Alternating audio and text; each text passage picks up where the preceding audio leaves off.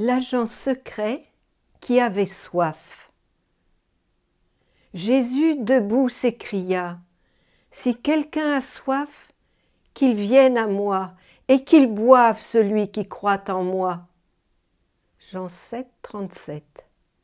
L'écrivain Graham Greene confiait Si je devais partir ce soir et qu'on m'interrogeât sur ce qui m'émeut le plus en ce monde, je dirais peut-être que c'est le passage de Dieu dans le cœur des hommes. Et moi, j'ajouterais que c'est l'accueil qu'à leur insu les hommes font à Dieu dans leur cœur.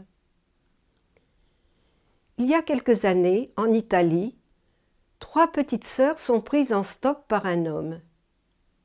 Après de brèves présentations, celui-ci prononce une phrase mystérieuse. J'ai un travail terrible. Au bout d'un long silence, il révèle qu'il est agent secret et qu'il est en route pour une mission. Au fil des kilomètres, le partage s'approfondit. Bouleversé, il s'ouvre à nous.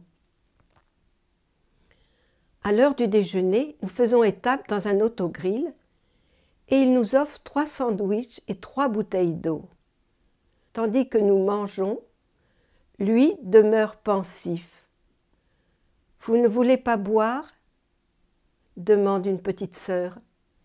Et la réponse jaillit Non, j'ai soif d'autre chose. À cet instant, les bruits du monde s'éteignent.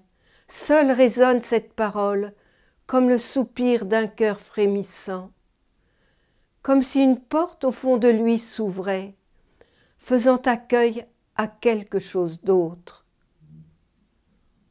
Au dehors, l'homme est grand, fier, à l'allure distinguée.